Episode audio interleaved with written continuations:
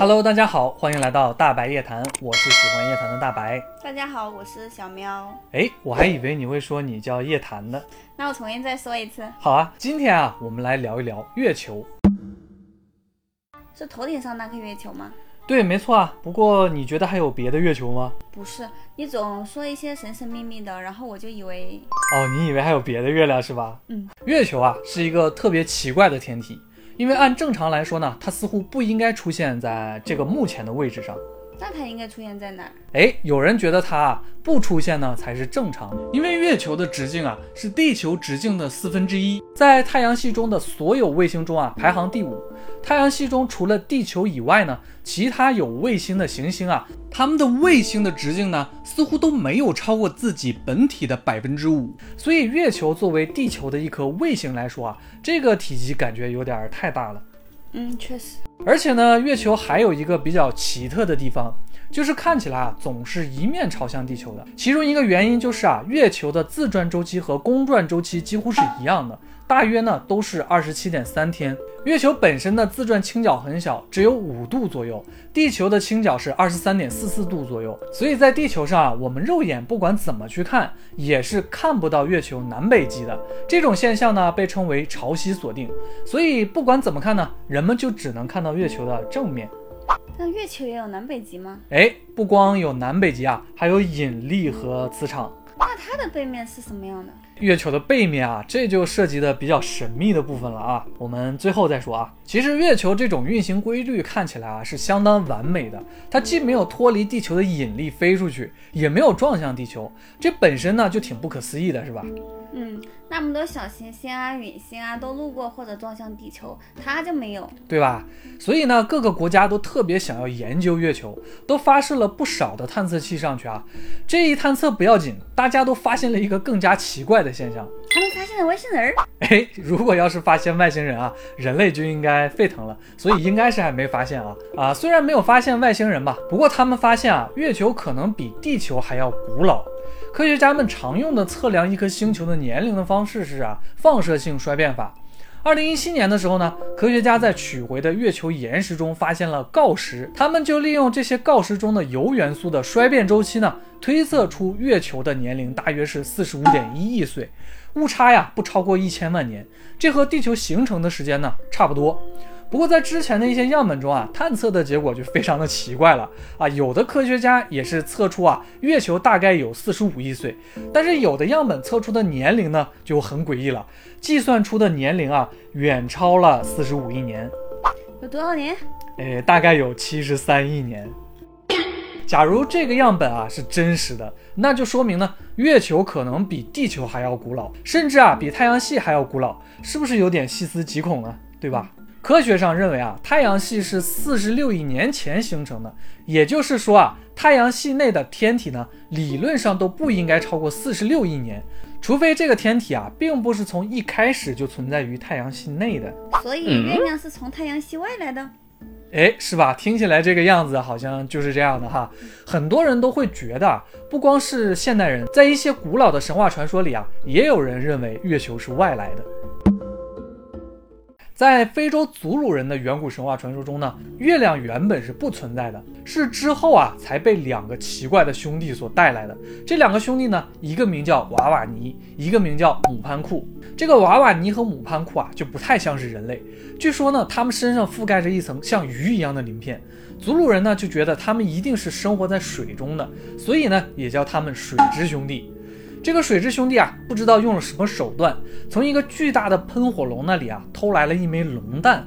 他们把龙蛋的蛋黄呢倒了出去，留下了空心的龙蛋啊，推到了天空之上，然后呢就变成了月亮。那这两个人得有多大才能把月亮推上去啊？是吧？这个祖鲁人的神话里呢就没说了。不过听起来啊，肯定不像人类这么渺小啊。远古确实也有很多啊巨人族的传说。他们偷龙蛋干嘛？他们还把蛋黄给偷了，吃了吗？嗯啊，吃没吃就不知道了啊。不过这个呢，也许就是神话里面比较奇怪的地方啊。他们连那个两个兄弟的名字都知道，但是却没有说把月亮带来的原因啊。其实神话传说很多时候都是这样的，在今天看来啊，并没有什么逻辑性，对吧？嗯，我小时候外婆也讲过这样的故事。那你能听懂也挺厉害的。神话故事呢，大多数听起来啊都与现实不太相同，但是也有一种可能，就是远古的时候呢，人们的理解力啊就是那个样子的，他们只是在用自己能够理解的方式呢去记录一件事。虽然祖鲁人不知道月亮被带来的原因，但是这枚龙蛋呢，哎，也就是月亮，让地球上发生了非常巨大而可怕的灾难。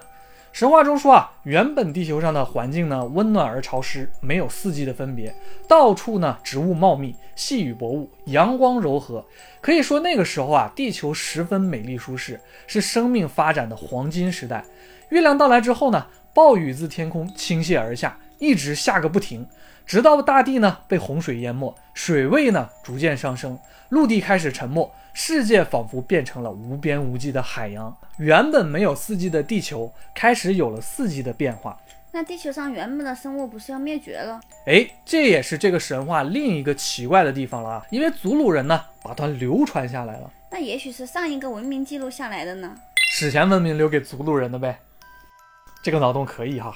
其实祖鲁人的这个神话传说描述了很多现实中月亮可能给地球带来的影响。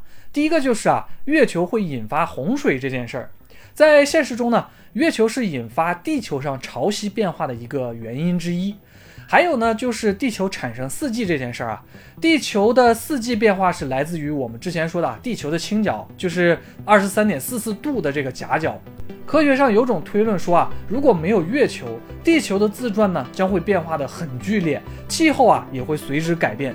月球呢，就类似起到了一种啊地球稳定器的功能，那就像骑自行车的那个辅助轮吗？哎，有点那个意思哈。嗯，不过呢，这是科学家基于现在地月关系啊做出的判断。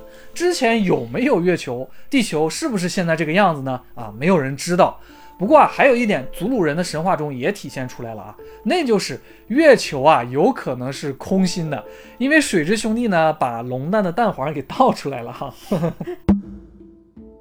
人们发现啊，月球的平均密度呢，要比预想的要低。地球的平均密度啊，大约是五点五克每立方厘米，而月球大概只有三点三克每立方厘米。月球的重力呢，是地球的六分之一。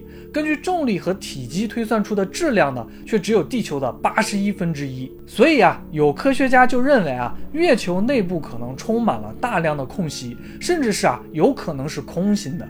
诺贝尔奖的获得者呢，哈罗德·尤里就认为啊，月球结构中大部分是空心的，这才造成了月球密度很低的情况。著名的天文学家卡尔萨根也认为呢，自然形成的天体卫星不可能是空心结构的。言外之意就是啊，我们认知的自然界啊，它诞生不出月球这样的天体，也就是所谓的高等文明创造出来的。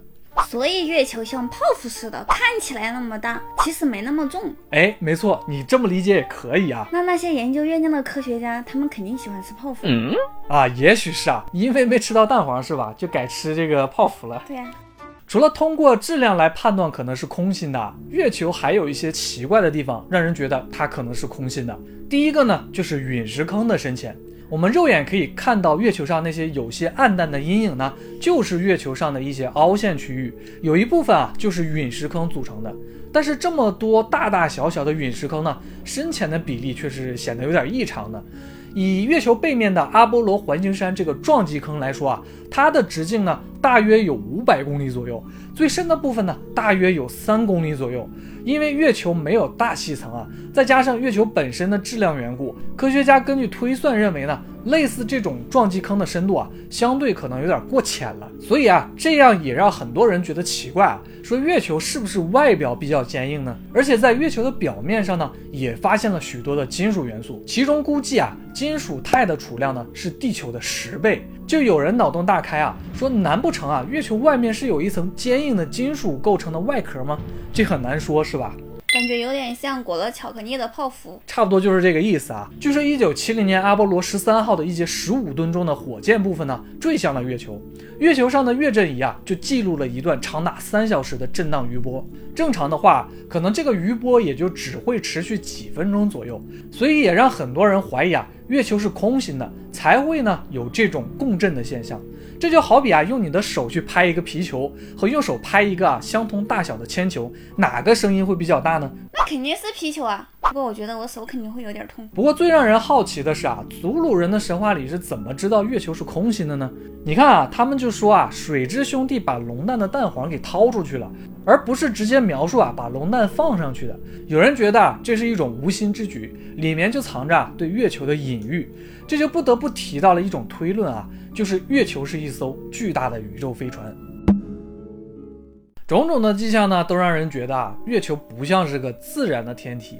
也是在一九七零年的时候呢，前苏联科学家迈克尔·瓦辛和亚历山大·谢尔巴科夫这两个人啊，就提出来一个假设，说月球很可能是由某种未知的智慧生物创造出来的宇宙飞船。他们就认为啊，这个行星级的宇宙飞船呢，可以在宇宙中穿梭。宇宙飞船的表层啊，其实是覆盖着一层呢金属的甲板的。那宇宙飞船为什么要设计成星球的样子呢？哎，这个啊，就可能是出于伪装。高等文明可能都在不同程度上啊，掌握了某种不干涉的原则。那逐鹿人的神话你还把它描写出来了，那这伪装好像也没有什么意义啊。哎，对呀，或者啊，这种设计是符合他们需要的呢？啊，可能在太空中也没有什么阻力啊，他们就没有必要设计成什么流线型的。最主要的是啊，这种结构的飞船呢，内部空间比表面空间大，还相对呢比较安全。你看，在空心地球的假说里啊，说那些地底人啊、蜥蜴人啊、蚂蚁人啊，他们都住在地底的，地表反而才是最不安全的，对吧？那肯定呢，各种自然灾害，是吧？而且呢，还有一种可能啊，就是本身这种结构产生的动力就比较稳定。你看啊，宇宙中大一些的天体呢，都是球形的。就是这种形状的飞船设计啊，可能是相对符合自然规律的。尼古拉特斯拉不就说地球是个发电机吗？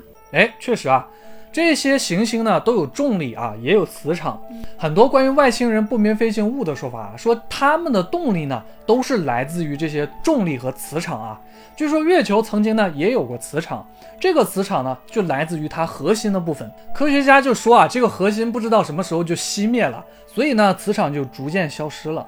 宇宙飞船来到地球，突然停车熄火了。宇宙飞船，宇宇宙宇宇啊！现在科学上对月球的成因呢有几种说法，一种就是啊外来捕获说，这种说法认为月球月壤的实际年龄呢比地球古老，这就说明呢月球可能是从外太空飞过来的，恰好啊途经地球的时候呢被地球引力捕获了。不过越来越多的人认为啊这种概率非常的低。比中奖概率还要低吗？也得看是中什么奖啊。大奖。第二种是啊，碰撞说。这种说法认为呢，地球在刚形成的时候啊，遭遇了另一颗行星的碰撞，这两颗行星在碰撞的过程中呢，融合了，其中一部分物质呢被甩出去，逐渐的变成了月球。有一些科学家呢，借助了超级计算机的推演模拟，认为与地球碰撞的这颗行星呢，大约和现在的火星差不多大。研究人员把这颗模拟出的行星呢，称为忒伊亚。这个名字在古希腊的神话中呢，是月亮女神塞琳娜的母亲，也是一位女神啊。科学家呢还推论说啊，地球上的水呢就是来自忒伊亚的，所以呢月亮上也有水，可能就是因为这个原因啊。果然女神都是水做的。哎，没错啊，古希腊的神话中呢，大地女神名叫盖亚，所以呢要给地球起个古希腊的名字啊，那应该就是盖亚了。盖努人家说，嗯。碰撞说啊，是目前科学界比较认可的一种月球起源假说啊。虽然呢，这种假说啊也有很多不完美的地方，就比如说月壤年龄异常这件事儿。是啊，解释不了为什么有七十多亿岁的样本。哎，对吧？有人怀疑就说啊，检测到的样本可能不是来自于月球本身的，而是来自于呢太阳系外的陨石或者是小行星。这些物质的年龄呢，可能比太阳系还要古老，恰好撞到月球上呢，成为了月球的一部分。会是从哪儿飞过来的？这个就是个未解之谜了啊！感兴趣的话，我们之后的视频可以专门讲一讲。除了碰撞说之外呢，剩下的还有分离说啊、共源说等等等等啊，一系列的学说。其实，在一些都市传说或者是外星人的传闻里呢，月球始终啊都是一个比较神秘的地方。秘密太空计划的故事里就说啊，月球上全部都是外星人，全部都是。那为什么我们看不见他们呢？据说呢，他们都住在月球的地底下，那不是和地底人差不多？哎，没错。所以相信这些故事的人啊，总会对着月亮呢去拍些照。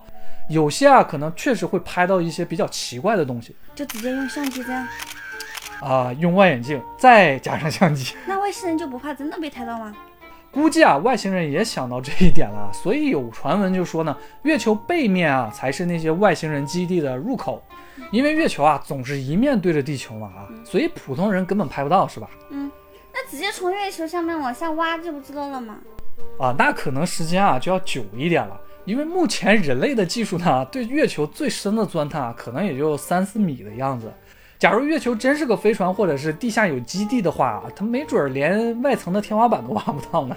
不过据说，二零二四年啊，美国可能会重启载人登月计划。毕竟人类亲手从月球带回月壤啊，还是四十多年前的事儿呢。虽然月球啊有这么多没有解开的谜团啊，但是无法否认的是啊，在天文学上啊，它算是一个比较特殊的存在。可以说呢，月球是个奇迹。嗯，我在想，月球可能也没有那么特殊哦。为什么？太阳系中别的行星不是也有卫星吗？那他们的卫星你没有飞走啊，还不是老老实实在那儿转？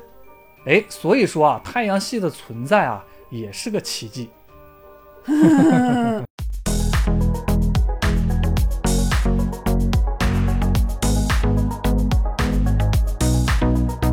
宇宙飞船，宇宙宇宙飞船，宇宇宙宇宇宙。宇宙宇。宇宇宙飞船，宇宙飞船，宇宙宇啊，宇宙飞船，再给我讲。宇宙宇宇宙